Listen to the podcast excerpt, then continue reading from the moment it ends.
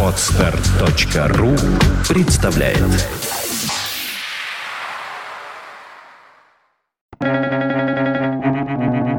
Свободное радио Компьюлента Будем ли мы танцевать или нет, все равно мы будем дураками. Давайте танцевать. Японская пословица.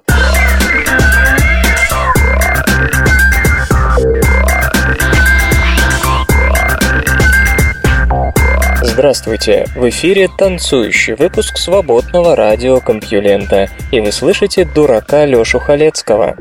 Отвечу еще на один комментарий, который пришел по поводу СРК. Николай Мурга отмечает, что название подкаста в RSS-ленте и в ID3 тегах файла разные. Ну, то есть в MP3 файле подкаст называется «Свободное радио компьюлента номер такой-то», а в RSS-ленте написано «Подкаст номер такой-то» его название. Вот Николаю тяжело ориентироваться, потому что если набирается несколько подкастов, которые он не слушал, то не видно, какой слушал, а какой нет. Надеюсь, я не очень сумбурно объясняю. Я спросил у Николая и обращаюсь к вам, какой вам формат названия будет удобнее? Или вам, в принципе, все равно, главное, чтобы было одинаково и там, и там? Свои ответы, естественно, оставляйте в комментариях.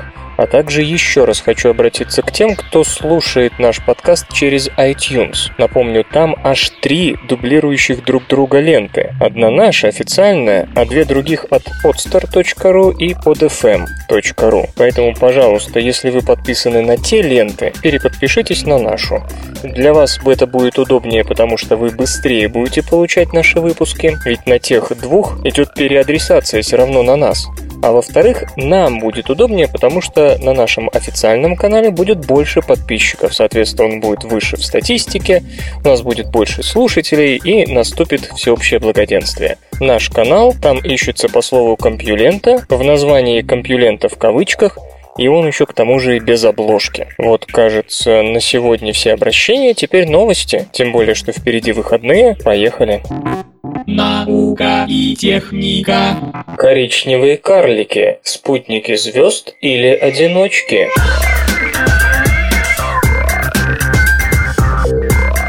Коричневые карлики химически предельно сходны со звездами, а не планетами, однако недостаточно массивны, чтобы поддерживать термоядерную реакцию в ядре. Тем не менее, сходство их состава со звездным вызывает вопрос, формируются ли они как светила или все же как планеты. Может показаться, что вопрос этот праздный, на деле разница очень значима.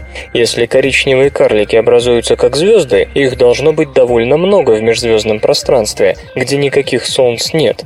Из-за сверхслабой светимости отследить их астрономическими инструментами будет сложно, но встречаться они должны чаще, чем нам сейчас кажется. Если же их формирование происходило по планетарному принципу, то они сосредоточены в основном вокруг других звезд и лишь иногда выбрасываются из-за гравитационного резонанса с другими телами в межзвездное пространство. Самое главное, если они формируются по звездному принципу, не исключен сценарий образования вокруг них небесных тел меньшего размера, как в полноценных звездных системах. Международной группе астрономов удалось обнаружить объект, являющийся кандидатом в протокоричневые карлики – OFB-11. Для этого ученые вначале предположили, что оптимальным сектором для поиска протокоричневых карликов являются регионы с высокой концентрацией межзвездного газа, из которых ближайшим с нужными параметрами оказалась темная туманность в созвездии Змееносца.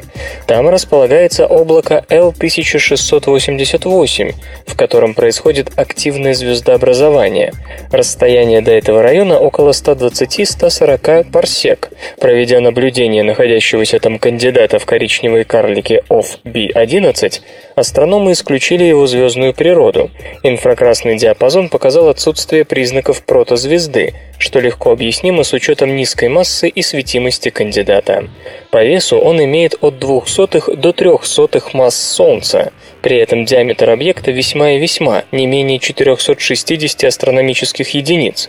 Иными словами, это сгущающееся облако газа, которое должно в ближайшие десятки тысяч лет, по оценкам от 30 тысяч до 40 тысяч, стать полноценным, значительно более компактным коричневым карликом. И это означает, что механизм формирования OFP-11 носит звездный характер. Никаких звезд или планет, даже образовывающихся в этом районе, нет. Следовательно, коричневый карлик возник там один, и рядом с ним не исключено появление планетоподобных образований. Это не значит, что коричневые карлики не могут встречаться в обычных звездных системах. Собственно, и двойные звезды весьма часто делят между собой одну систему. Однако механизм формирования, сходный со звездным, заставляет предположить, что огромное количество коричневых карликов образуются и существуют в межзвездном пространстве, где их крайне трудно обнаружить. Иными словами, гипотеза о колоссальной многочисленности объектов такого рода в межзвездном пространстве в очередной раз получила дополнительный аргумент «за». Открыты невозможные двойные звезды. Группа астрономов, используя инфракрасный телескоп Соединенного Королевства, расположенный на Гавайских островах, обнаружила четыре пары двойных звезд, вращающихся друг вокруг друга менее чем за 4 часа. Расстояние между ними таково, что стоит вопрос о смыкании корон звезд. По современным данным, двойные звезды составляют примерно половину всех светил галактики. Долгое время считалось, что их орбиты менее устойчивы, а слишком малые расстояния между такими парными объектами невозможны. Предполагалось, что обнаруженные ранее системы с периодом обращения около 5 часов являются самыми тесными изо всех возможных и устойчивых систем двойных звезд. Однако на этот раз исследователям удалось обнаружить 4 пары звезд с периодами обращения менее 4 часов. Рекордсмен система 19b-3-06008 不行。Состоит из двух красных карликов, звезд спектрального класса М4, температура поверхности около 3150 кельвинов с периодом обращения 1121 десятитысячных суток, то есть менее трех часов. Масса составляющих ее двух красных карликов равна 15 сотых-25 сотых солнечных. Несмотря на то, что расстояние между двумя такими звездами пока не определено, оно должно быть очень малым, считанные миллионы километров. Эти данные противоречат принятым моделям формирования двойных звезд. Дело в том, что так близко сформироваться они не могут, иначе вещество одной протозвезды схлопнулось бы с веществом другой, и никакой пары не получилось бы, то есть стать столь близкими соседями красные карлики могут только в том случае, если потеряют угловой момент, со временем замедлив свое вращение. Подобное замедление посредством известных нам механизмов за счет потери массы со звездным ветром может длиться чрезвычайно долго. Как же объяснить столь быструю потерю углового момента обнаруженных звездных пар? Астрономы полагают, что линии магнитного поля близких звезд могут переплетаться таким образом, что одна из них начнет двигаться поперек линии магнитного поля другой, и в процессе она будет терять кинетическую энергию, причем довольно быстро. Топология магнитного поля при этом может быть значительно сложнее, чем у нашего Солнца, никогда не испытывавшего влияния столь же мощного близкого магнитного источника. В предложенной модели взаимодействие Действие магнитных полей светил приведет к спиралевидному сближению их вплоть до очень малых расстояний. Важным, но не до конца ясным моментом модели является вопрос о будущем таких парных звезд упадут ли они друг на друга с соответствующим впечатляющим фейерверком, или на близких расстояниях замедление риска снизится. Если первое, то речь идет о крайне необычном сценарии конца звездной жизни. Вообще красные карлики – самые долговечные звезды во Вселенной, со сроком жизни до триллионов лет. Но если в двойных системах они могут упасть друг на друга, то жизненный цикл их в таких условиях будет гораздо короче. Выходцы с Ближнего Востока заселили Европу сразу после ледникового периода.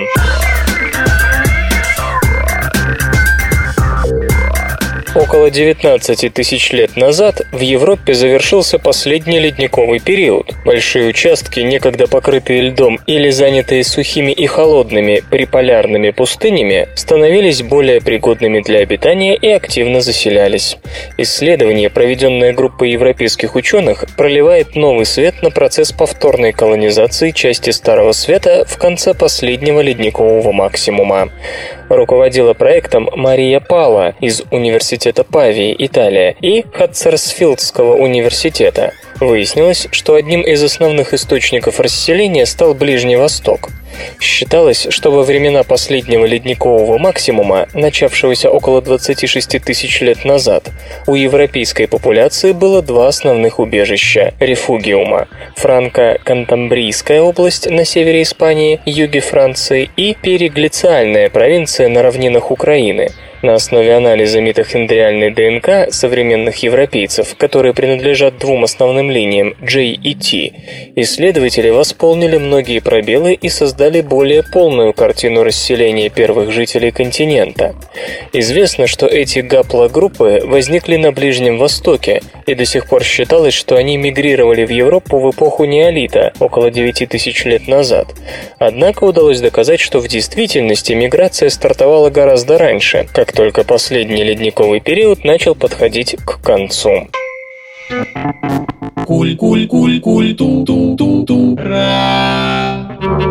Возможно, обнаружены ученические работы юного Караваджо.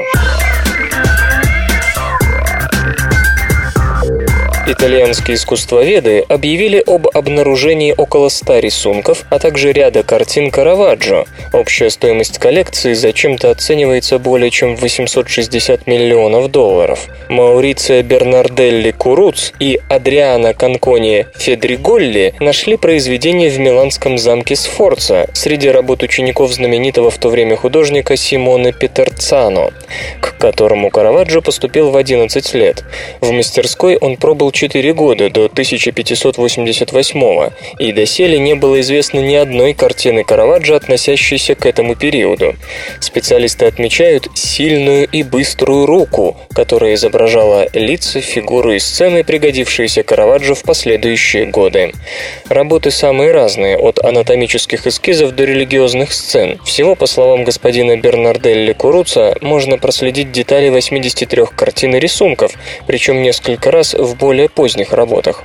Комментаторы, однако, призывают коллег к осторожности. Эти работы всегда хранились в Милане, о них всегда знали, но никто и никогда не приписывал их Караваджо. Это отмечает Элена Канненна, пресс-секретарь муниципального культурного совета.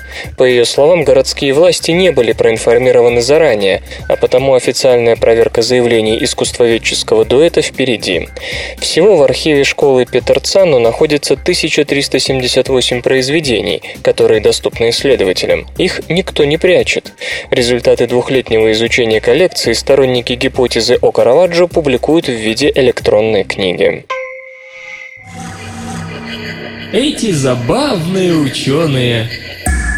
Александр Порфирьевич Бородин своей основной профессией считал химию, но как композитор он оставил в истории культуры большой след. Бородин-композитор имел привычку писать ноты своих музыкальных произведений карандашом, но карандашные записи недолговечны. Чтобы сохранить их, Бородин-химик покрывал рукопись раствором желатина или яичным белком. Химия помогала музыке.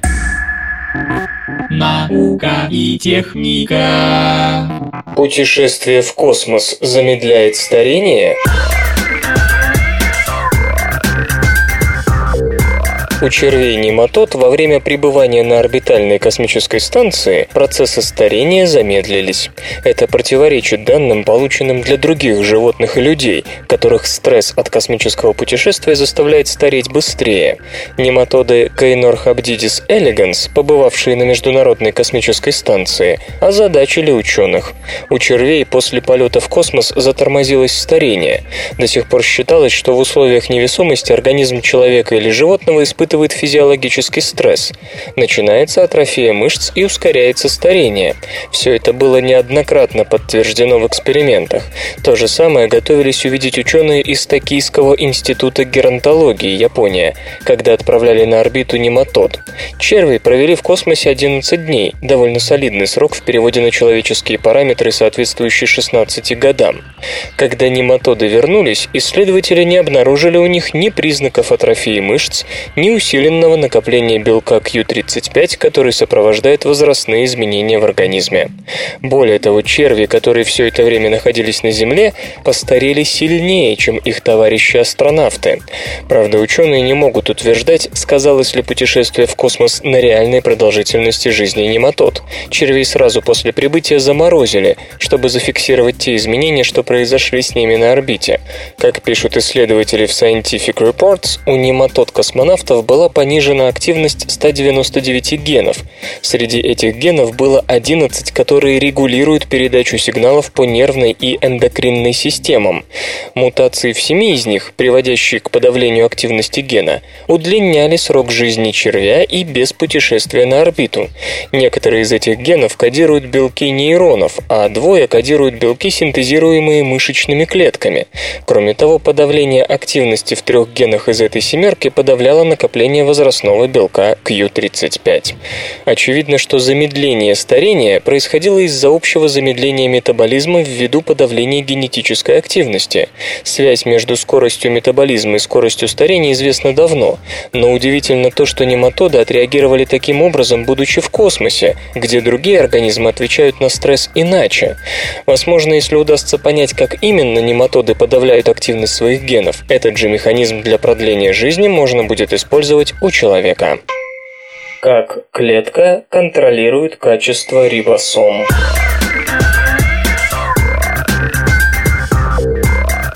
Готовность новых рибосом к синтезу белка определяют те же белковые факторы, которые помогают рибосомным машинам собирать полипептидную цепь. Белки организуют холостую сборку рибосом и проверяют, отвечают ли те стандартам качества. Синтез белка происходит на матричной РНК с помощью белок-синтезирующей машины – рибосомы. Но как настоящая машина, рибосома проходит долгий и сложный путь, прежде чем ее допустят к производству аминокислотных цепей. Рибосома состоит из двух частей, каждая из которых построена на рибосомной РНК. РНК это, как и всякая другая, синтезируется в ядре, точнее в ядрышке, после чего на нее начинают садиться рибосомные белки. Таких белков довольно много, и у каждого есть собственное место. Лишь при правильном их расположении рибосома сможет выполнять свои функции. Созревание рибосомных частиц начинается в ядре и продолжается в цитоплазме клетки. Хотя исследователи со временем примерно поняли, как происходит чехарда белков на созревающей рибосоме, некоторые важные вопросы оставались без ответа. Например, как клетка проверяет готовность рибосомы к синтезу полипептидной цепи, когда становится понятно, что рибосому можно подпускать к матрице, как клетка защищается от рибосомного брака. Недоразвитая или бракованная рибосома может сделать белок, который будет или нестабилен, или ядовит для клетки. Исследователи из Института Скрипса сумели описать механизм контроля качества новых рибосом в клетках эукариот. В статье, появившейся в журнале Cell, они сообщают, что главную роль тут играют факторы трансляции – белки, сопровождающие рибосому во время биосинтеза. Сам по себе он может синтезировать полипептидную цепь, но делает это медленно и с множеством ошибок, поэтому через весь процесс ее ведет целая куча белков – которые показывают ей, откуда начать синтез. Расплетают перед ней нить матричной РНК, помогают большой рибосомной частице пристыковаться к малой и так далее. И как оказалось, некоторые из этих же белков проверяют новоприбывшую рибосому на готовность к работе. Правильная собранная зрелая рибосома будет делать все правильно, то есть две ее частицы корректно соединятся, а факторы трансляции будут садиться на нее в нужных местах. Когда появляется новосинтезированная частица, Фактор трансляции EIF5B помогает ей связаться со старой частицей-напарником. Обычно такая сборка полной рибосомы из двух частиц происходит уже на матричной РНК, но при контроле качества белковые факторы не пускают непроверенную рибосому на матрицу, она собирается в холостую. Если новая частица присоединилась к старой по всем правилам, другие факторы, которые обычно вступают в дело при завершении синтеза белка, заставляют рибосомный комплекс распасться.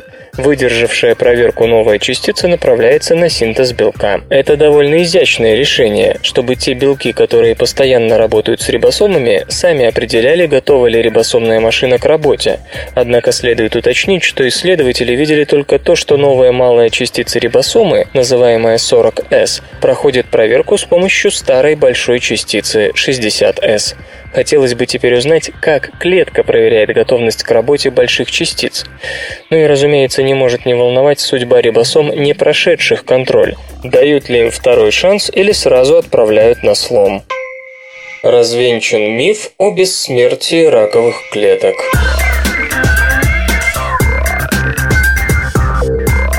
В раковых клетках нормальные механизмы, управляющие жизненным циклом, теряют эффективность. Онкоклетки получают способность неограниченного деления, отказываясь при этом умирать в отведенный нормальным клеткам срок, что и приводит к формированию опухоли. Ученые из Федерального политехнического института Лозанны, Швейцария, обнаружили белковый комплекс, способный регулировать даже этот разрегулированный процесс.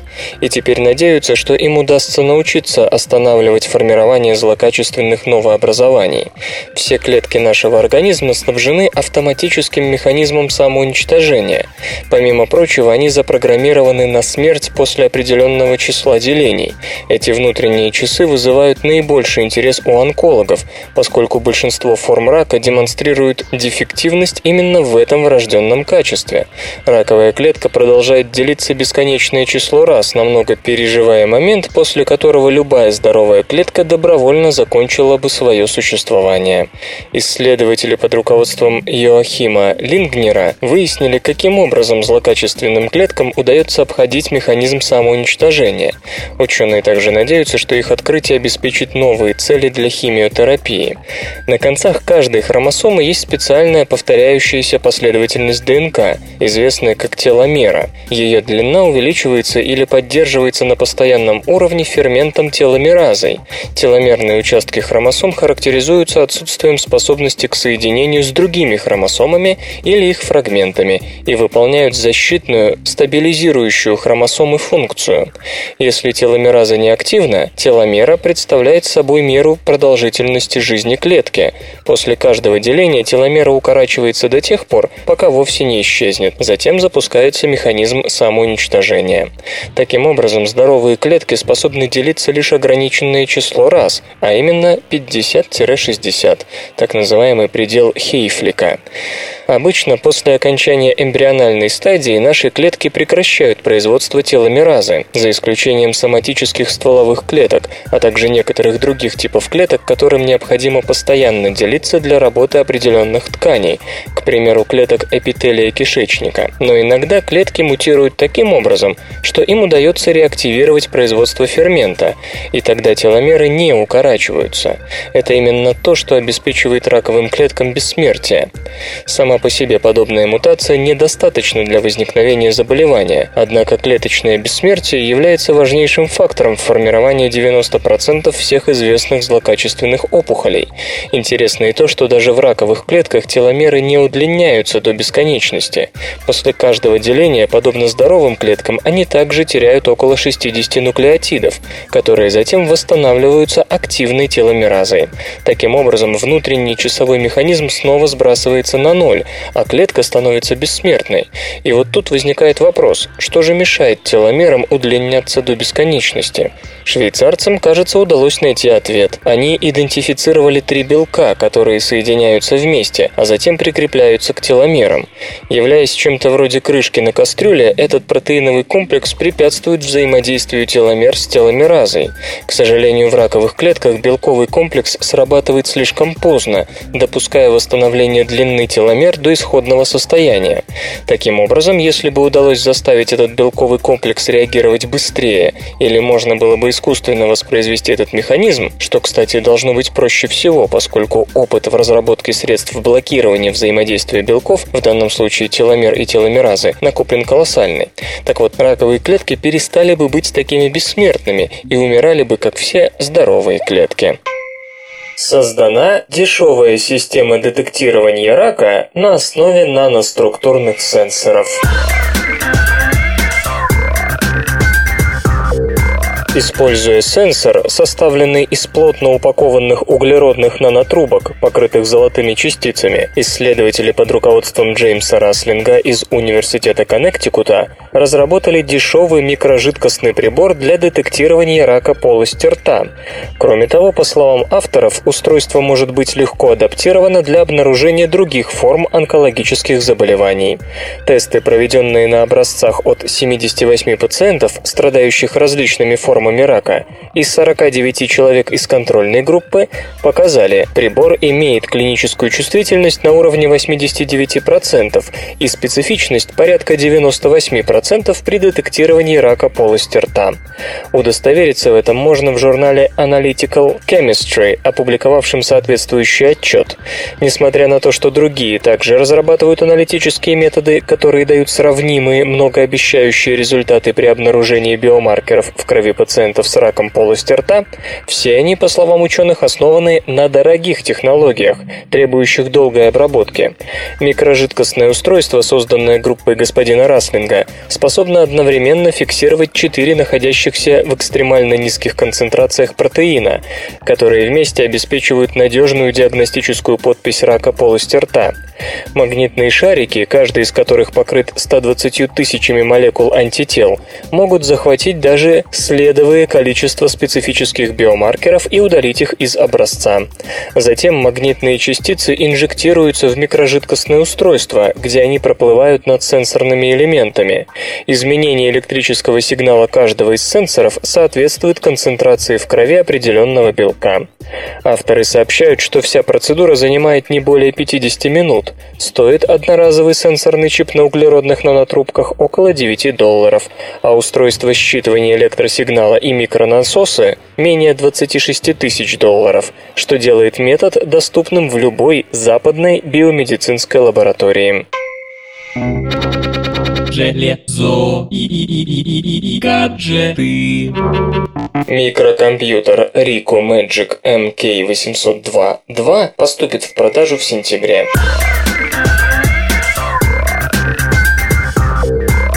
Компания Rico Magic готовит к выпуску улучшенную версию микрокомпьютера MK802 под управлением операционной системы Android. Сообщается, что устройство MK802-2 по размерам сравнимое с флеш-брелоком будет оснащено двумя портами мини-USB и одним USB. Кроме того, появится полноразмерный разъем HDMI, что позволит подключать компьютер к монитору или телевизору напрямую, без соединительного кабеля. Основные электронные компоненты по имеющимся имеющимся данным, будут унаследованы от оригинальной модели, которая наделена одноядерным ARM-процессором с частотой 1,5 ГГц, графическим контроллером Mali 400, 512 мегабайтами оперативной памяти, слотом для microSD карт вместимостью до 32 гигабайт и адаптером беспроводной связи Wi-Fi. В продажу MK802.2 поступит в сентябре. Цена, как ожидается, не превысит 100 долларов. Кроме того, Rico Magic разрабатывает еще одну модель микрокомпьютера, которая получит процессор с двумя вычислительными ядрами. Музычный перапынок. Сегодня в эфире свободного радиокомпьюлента группа Money Car, а получать эстетическое удовольствие мы будем от песни «Ты злишь меня».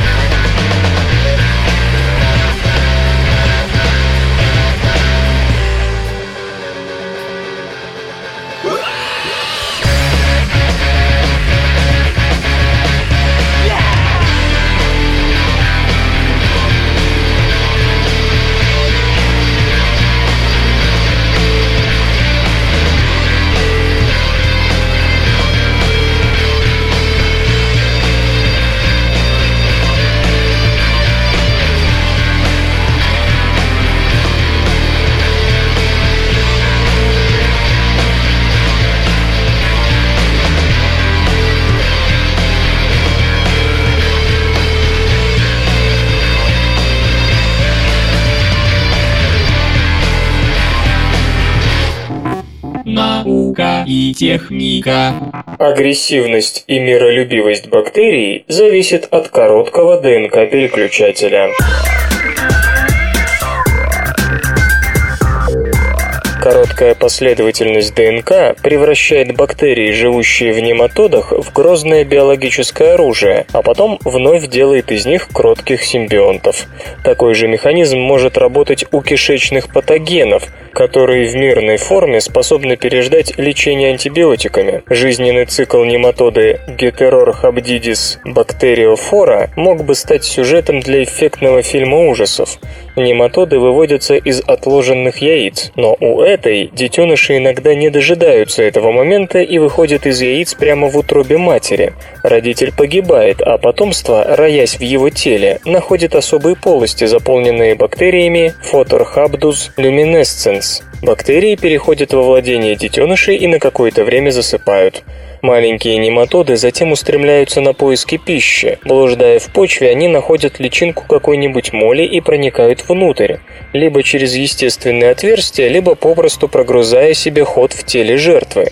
Оказавшись на месте, они выплевывают бактерии, которых взяли в теле матери. Но теперь эти бактерии разительно отличаются от себя прежних. Они стали в несколько раз больше, из бесцветных превратились в красных и выделяют токсин, убивающий личинку. Какое-то время нематоды нематоды и бактерии питаются общей жертвой. Бактерии при этом помогают нематодам усваивать питательные вещества. Но однажды бактерии дают сигнал червям размножаться, и цикл повторяется. Об этом своеобразном сотрудничестве известно давно, и бактерии Photorhabdus luminescens давали разные остроумные имена – вроде бактерия Халк или бактерия Джекил и Хайд. Но механизм, позволяющий микробам переходить из одной формы в другую, оставался загадкой. Считалось, что мирная форма существует исключительно в теле нематоды матери, а потом, повинуясь некоему сигналу, переходит в Халк-форму – чтобы помочь справиться с жертвой. Исследователи из Мичиганского университета выяснили, что обе формы существуют внутри нематод одновременно, и переключения между ними происходят спонтанно. В статье, опубликованной в журнале Science, исследователи описывают относительно короткую регуляторную последовательность в ДНК бактерий, названную MED-switch. Если этот регуляторный участок отключить, никаких превращений ни в Халка, ни обратно не будет. При этом черви держат держат запас и тех, и других, на случай охоты и на случай размножения, поскольку агрессивная форма не может успешно закрепиться в организме потомства. Авторы работы полагают, что такой же механизм есть и у бактерий кишечной микрофлоры человека. Во всяком случае, последовательность ДНК, чрезвычайно напоминающая Мэтт-Свич, присутствует у кишечной палочки, которая может мирно жить у нас в кишечнике, а может дать начало тяжелому заболеванию. Точно так же способны вести себя для бактерий рода сальмонелла или знаменитый метицилин-резистентный золотистый стафилококк. Подобная двуликость помогает бактериям избежать гибели. Пассивная миролюбивая форма более устойчива к антибиотикам, и, возможно, патогенные желудочно-кишечные бактерии выживают аналогичным образом, превращаясь на время в невинную микрофлору. Как человек повлиял на эволюцию других видов?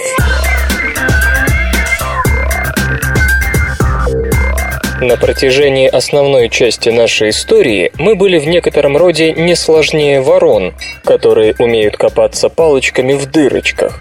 В конце концов мы открыли огонь и изобрели каменные инструменты, а затем оружие, пестициды и антибиотики.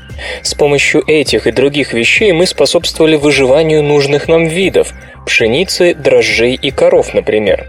В то же время мы, сами того не зная, сыграли на руку огромному количеству вредителей, которые смогли выжить и стать устойчивыми к нашим попыткам их извести. Вот 10 способов, которыми мы помогаем им процветать. Первое. Острые камни, мягкая плоть. Наши предки, лучше владевшие инструментами, имели больше шансов на передачу своих генов потомству. Поэтому изобретение каменных орудий сильно изменило наш вид.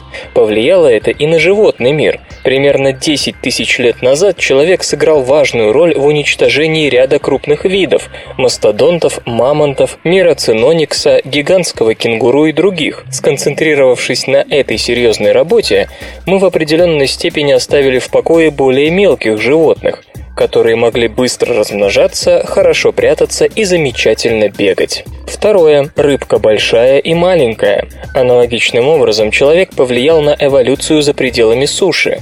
Рыбаки по сей день предпочитают добычу покрупнее, да и международные правила просят не трогать самых маленьких особей вида. В ответ на это рыбы развили способность к размножению в более юном возрасте, то есть до того, как они станут большими и попадут на обед человеку. Кроме того, камбала йорш, атлантическая треска, атлантическая сельдь, семга, форель и чавыча стали расти медленнее или размножаться не успея вырасти. Когда-то крупная треска могла съесть маленького мальчика, теперь маленький мальчик может съесть целую треску. Третье. Сопротивление бесполезно. В течение сотен миллионов лет бактерии развивались в ответ на угрозы со стороны других видов, в том числе грибов. Бактерии и грибы конкурируют за пищу и зачастую пользуются химическим оружием. Грибы вырабатывают антибиотики, а бактерии развивают к ним резистентность. Совсем недавно все изменилось. Мы изобрели, точнее позаимствовали у грибов антибиотики и научились лечить бактериальные инфекции. Однако мы применяли антибиотики слишком часто и чересчур беспорядочно. В результате допустили появление бактериальных штаммов, устойчивых к нашим лекарствам. В отличие от грибов, мы не можем просто взять и выработать новые антибиотики. Находить их становится все труднее и труднее. Четвертое. Вирусы. Вирусы обычно эволюционируют еще быстрее, чем бактерии. Например, в случае ВИЧ-инфекции прописывают сразу несколько лекарственных препаратов, потому что этот вирус совершенствуется чрезвычайно быстро, а такой коктейль замедляет развитие неуязвимости. Даже если ВИЧ приобретет резистентность к одному препарату, шансы сделать это со всеми сразу невелики. То же самое с гриппом, который обычно появляется в Азии и сильно меняется к тому времени, когда достигает Северной Америки.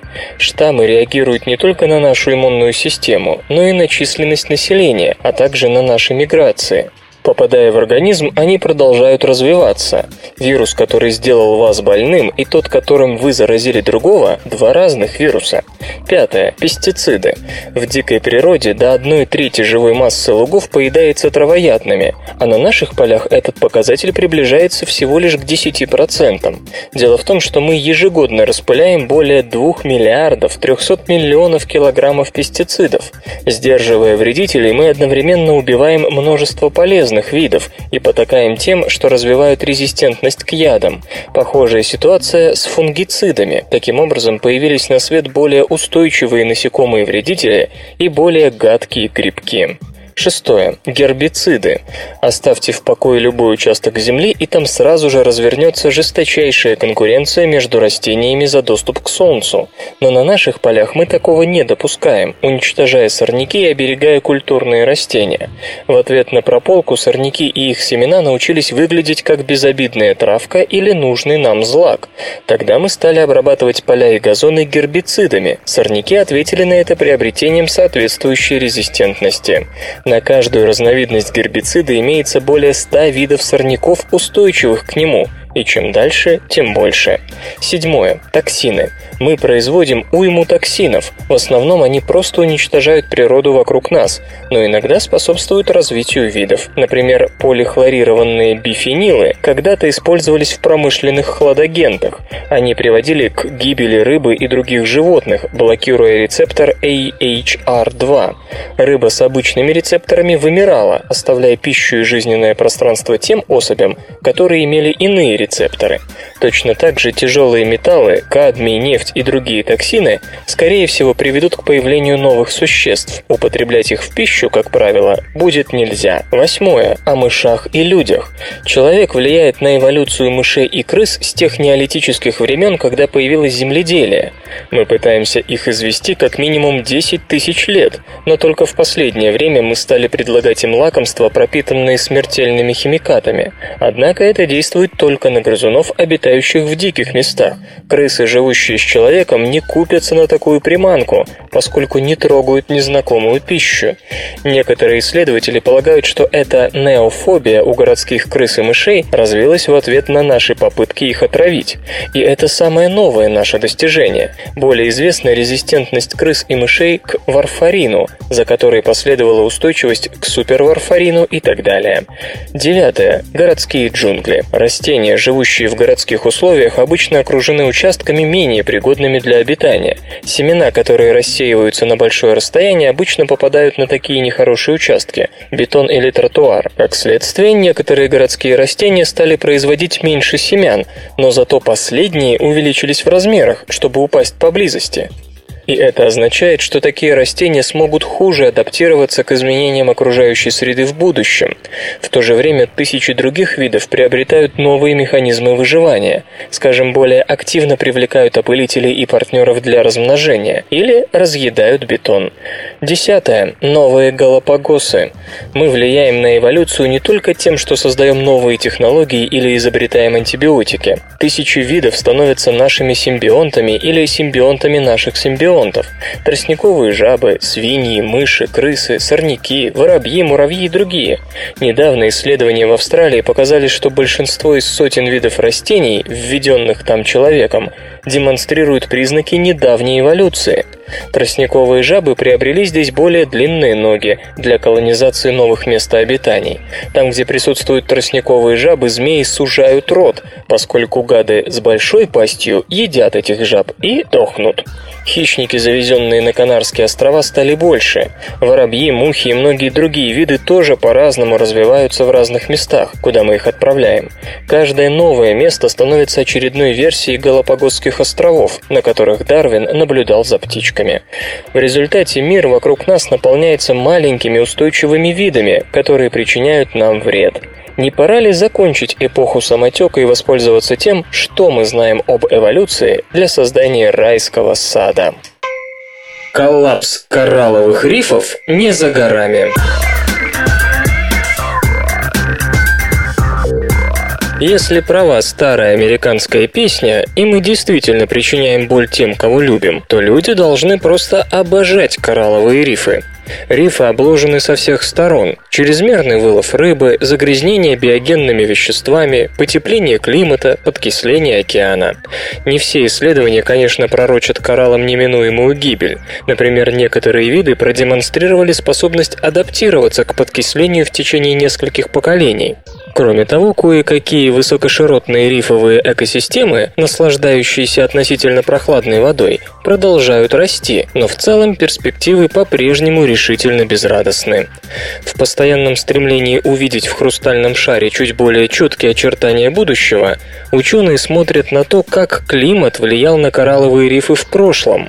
Новое исследование показало, что изменчивость климата в Голоцене сильно проредила рифы в Тихом океане. Считается, что нас ждет примерно то же самое. Международная группа проанализировала осадочные керны, полученные в трех местах у южного побережья Панамы. Там глубокая вода поднимается на поверхность. Одно место находится прямо в центре зоны Апвеллинга, второе на ее окраине, третье за пределами зоны.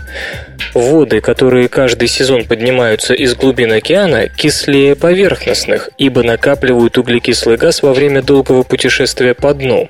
Эта сезонная кислотность сильно бьет по местным коралловым рифам. Другим источником стресса становится повышение температуры восточной части Тихого океана в результате Эль-Ниньо, что приводит к отбеливанию, то есть изгнанию фотосинтезирующих симбионтов из кораллов.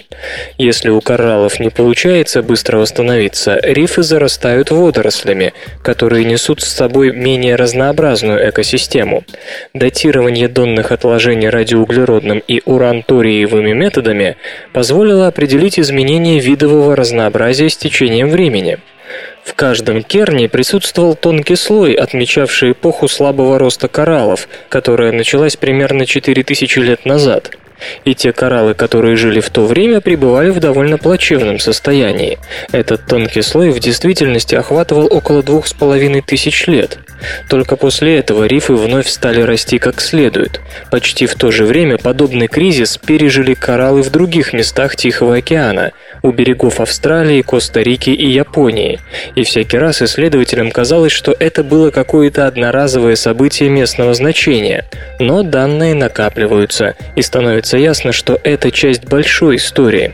Чуть более 4000 лет назад Эль-Ниньо, теплая фаза южной осцилляции, стала чаще и сильнее обычного. Ее эффект оказался усилен ростом вариативности местоположения внутри тропической зоны конвергенции, границы, которая разделяет атмосферную циркуляцию в северном и южном полушариях и приводит в движение экваториальные муссоны. Остается много неясного, но кажется, с потеплением климата Эль-Ниньо снова усилится и будет приходить чаще, а кораллы не столь устойчивы к климатическим переменам, как хотелось бы. В то же время не стоит забывать, что по истечении двух с половиной тысяч лет кораллы восстановились. Быть может, и у нас все войдет в норму, как только мы решим проблему выбросов парниковых газов. Впрочем, прошлое никогда не было гарантией будущего. Железо и гаджеты. NVIDIA поможет в создании недорогих смартфонов с четырехъядерным процессором. Аппаратная платформа NVIDIA Kai, по сообщениям сетевых источников, будет применяться не только в планшетных компьютерах, но и в смартфонах. Основа Kai – система на чипе Tegra третьего поколения. Она имеет архитектуру 4 плюс 1, то есть в состав процессора входит 4 основных вычислительных ядра с тактовой частотой до 1,5 ГГц и вспомогательное низковольтное ядро «Компаньон». Кроме того, чип оснащен графическим контроллером GeForce. Kai теоретически позволит создавать довольно мощные и многофункциональные, но при этом относительно недорогие коммуникаторы. Такие устройства, по всей видимости, будут стоить около 200-250 долларов. Сообщается, что первыми партнерами NVIDIA по разработке бюджетных коммуникаторов четырехъядерным процессором станут китайские производители телефонов. Аппараты на базе Kai, как ожидается, увидят свет к концу года. По оценкам IDC, в первом квартале по всему миру было реализовано 144 миллиона 900 тысяч смартфонов, что на 42,5% больше в годовом исчислении. Факты и фактики. Знаете ли вы, что самым большим спутником в Солнечной системе является Ганимед, один из четырех больших спутников Юпитера? Он в 2,17 раз тяжелее Луны, а его диаметр составляет 5267 километров. Наука и техника. Как управлять роботом с помощью функциональной магнитно-резонансной томографии, находясь от него за тысячи километров.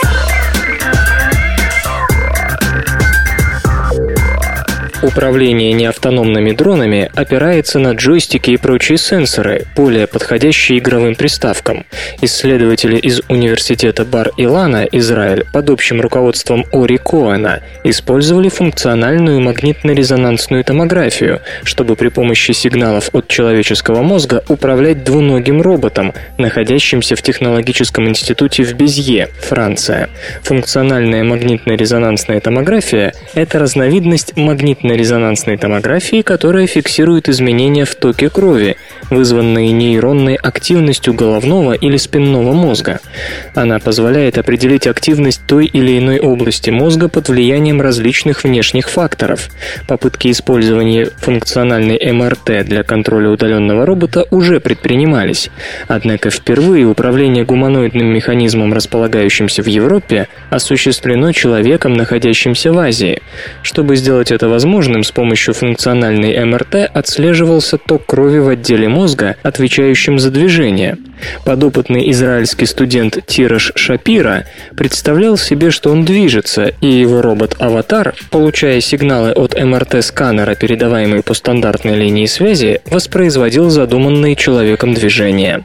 Это резкий, качественный рывок по сравнению с джойстиками, используемыми сегодня. Реакция мозга значительно быстрее, чем у пальцев рук, да и доступная сложность движений, реализуемых под таким управлением, потенциально гораздо выше. Как управлять гуманоидным джойстиком, если вы хотите пошевелить пальцами рук ног, затем повращать локтевыми суставами и так далее. Решение этой задачи посредством обычного манипулятора требует запоминания ряда комбинаций, да и их набор не может быть молниеносным. Разумеется, информация с камеры, установленной в голове робота, передавалась экспериментатору, однако и это не давало гарантии защиты от всех проблем. Выяснилось, что определение движения специально разработанным программным обеспечением происходит некоторое время спустя того момента, как человек начинает думать об этом движении. Чтобы снять эту проблему, подопытному пришлось думать о желаемом движении с некоторым упреждением, только тогда робот действовал как должно. Другая трудность – несоответствие размеров тела экспериментального робота, который был около метра высотой, и тела человека. Чтобы адекватно управлять аватаром, последний в идеале должен соответствовать габаритам и пропорциям. Однако израильтяне не унывают, ведь следующий опыт пройдет с роботом Kavada HRP4 разработки Kavada Industries. И тем не менее, способность нового интерфейса действовать почти в реальном времени изумительна. Она открывает новые перспективы как для телеуправляемых роботов, так и для беспилотных летательных аппаратов и ряда военных приложений. Управление перспективных исследований Министерства обороны США не так давно заявило об интересе к аватароподобным системам управления гуманоидных боевых роботов, способных применять стрелковое оружие. Логичный шаг, вытекающий еще из концепции телеуправляемых беспилотных летательных летательных аппаратов и ожидаемые для страны, не могущие позволить себе потери живой силы по политическим соображениям. Тем более не пройдут мимо этой мысли израильтяне, перед которыми все эти проблемы стоят не в пример резче.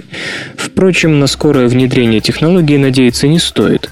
Ни аппаратура функциональной магнитно-резонансной томографии, ни сами гуманоиды по своей функциональности к столь ответственному шагу, как замена человека роботом на линии огня, не готовы.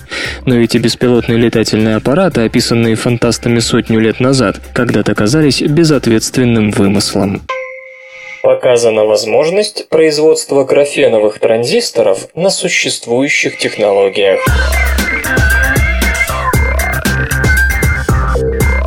Исследователи из Калифорнийского университета в Лос-Анджелесе заявили о создании высококачественных графеновых полевых транзисторов по стандартной литографической технологии. Частота полученных таким образом транзисторов составила 427 ГГц. Недавно мы рассказывали о полуторагерцовых показателях новых вакуумных транзисторов и радиоламп, но и хоронить обычные транзисторы, еще недавно объявлявшиеся на каждом углу исчерпавшими потенциал роста, никто не собирается. Почему? Почему? Сначала немного истории вопроса. Транзистор из графена, увы, не идеален. Во-первых, графен полуметалл, то есть в нем всегда будет существовать высокий ток утечки. Во-вторых, пока не существует промышленного способа получения ни графена, ни транзисторов на его основе. Преимущество – его хорошая проводимость поможет создать транзисторы с гораздо большей подвижностью электронов, чем в кремнии, а значит и частота там может быть очень высокой. Чтобы преодолеть высокий уровень утечек, исследователи из Лос-Анджелеса Лос-Анджелесе использовали очень узкие графеновые элементы с приличной запрещенной зоной. Ну а для обеспечения массового производства они применили обычную литографию, правда особо точную. После литографии, осаждения и травления на расходуемой подложке с последующей сборкой в полномасштабные структуры, новый подход успешно показал реализацию графеновой электроники и использование стандартных для современной радиоэлектроники производственных методов. Увы, детали, позволившие добиться требуемых требуемые для графеновых транзисторов высокой точности, не раскрываются. Однако, если заявленное соответствует достигнутому, то речь идет о перевороте в электронике. Полученные самособирающиеся графеновые транзисторы достигли рекордной частоты в 427 ГГц. Нет нужды говорить о том, что это на порядке превосходит показатели нынешних массовых процессоров, производимых, по сути, по сходным технологиям. Packard запатентовала прозрачные дисплеи. Управление США по патентам и торговым маркам на этой неделе выдало компании Hewlett Packard патент на экраны нового типа для электронных устройств. В патенте номер 8-212-744, заявка на который была подана в июле 2006 описываются прозрачные дисплеи. Такие панели позволяют видеть не только выводящиеся изображения, но и задний план. По задумке компании, прозрачные экраны смогут найти применение в автомобильных навигационных системах. Карта и инструкции в этом случае будут отображаться непосредственно на лобовом стекле. Другой вариант – демонстрация рекламы в витринах магазинов. При использовании прозрачных дисплеев в компьютерах можно будет накладывать виртуальные изображения на расположенные за панелью объекты. Hewlett Packard также рассматривает вариант создания гибких дисплеев, обладающих прозрачностью. Кстати, о нескольких концептуальных дизайнерских разработках в области персональных компьютеров и гибких экранов компания рассказывала осенью 2011 года. Металлизированные ДНК – компоненты электроники будущего.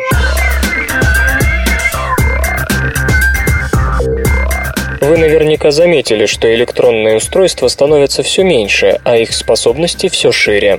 Одно плохо. С использованием традиционных материалов электронная промышленность очень скоро окажется в тупике, достигнув предела миниатюризации. Для кремниевых транзисторов это 10-11 нанометров. Электроника завтрашнего дня требует альтернативных материалов, таких как, скажем, нанопроволока из молекул ДНК, способная служить в качестве проводника или нанотранзистора для миниатюрных интегральных схем. В публикации, появившейся в журнале Angewandte Chemie, немецкие ученые описали новый метод производства стабильных проводящих ДНК-проводков. ДНК не просто носитель генетической информации, это еще и интереснейший строительный материал для нанотехнологии, а все благодаря ее экстраординарной способности к самоорганизации. Так, эта биологическая молекула часто используется в качестве шаблона при производстве наноразмерных структур, однако ее применение для построения электронных схем затруднительно из-за того, что ДНК не слишком хороший электропроводник. Решить эту проблему можно с помощью металлизации, нанесения металлического покрытия на нити молекул ДНК. Ученые из Технологического института в Ахене и Мюнхенского университета, оба Германия, представили технологию контролируемой металлизации наноструктур ДНК. Группа под руководством Ульриха Симона использовала отдельные ДНК-нити, состоящие из последовательностей, для иммобилизации готовой молекулы на подложке и металлизации. Несколько таких связанных вместе нитей образуют ДНК-молекулу. Последовательность для иммобилизации содержит алкиновые группы, что позволяет закреплять ДНК в нужном положении на кремниевой пластине, покрытой азидными группами, используя клик-реакцию. Другой сегмент ДНК отвечает двум задачам. Он снабжен функциональными группами, обеспечивающими как агрегацию серебряных частиц, так и связывание отдельных нитей ДНК друг с другом. ДНК-нити вытягиваются при нанесении на подложку и закрепляются на ней посредством клик-реакции. При последующей металлизации серебряными частицами соседние нити одновременно сшиваются, образуя многониточные молекулы. Это, как говорят авторы методики, обеспечивает гораздо более высокую структурную стабильность по сравнению с одиночными нитями. В будущем технология может быть использована для интегрирования ДНК-нитей в программируемые ДНК-архитектуры, дабы обеспечить точное позиционирование и сцепление сложных структур на предварительно структурированных субстратах металлах. Процесс металлизации не заканчивается нанесением наночастиц серебра. На второй стадии, напоминающей проявку фотографии, золото из раствора осаждается на серебряных частицах. Изменения в продолжительности процесса золочения дают возможность варьировать диаметр получающихся нанопроводков. Таким образом, метод позволяет получать нанопровода длиной до нескольких микрометров, готовые для прямого включения в электрическую цепь. Игры. Double Beer Productions собрала деньги на разработку Dead State.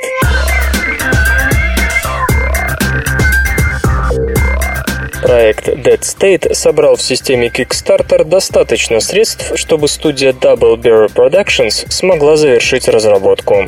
В 20-х числах июня стало известно, что игра достигла требуемых 150 тысяч долларов. Сбор средств завершится 5 июля, и за это время добровольцы, коих чуть больше 10 тысяч, увеличили бюджет проекта до 332 635 долларов. Это позволит добавить в него дополнительных героев, врагов, локаций локации и квесты. Главное достоинство Dead State – ее автор, тот самый Брайан Мицода, который участвовал в создании вампирской RPG Vampire the Masquerade Bloodlines. Новый проект, создаваемый независимой компанией Double Bear, посвящен зомби. Да, нам тоже это надоело, но тут случай особый. Авторы обещают огромное количество диалогов и захватывающий сюжет, чем господин Мицода и прославился. Пошаговые командные сражения, большой открытый мир, развитие базы и достоверный отыгрыш пережившего зомби-апокалипсис. Свободное радио Компьюлента.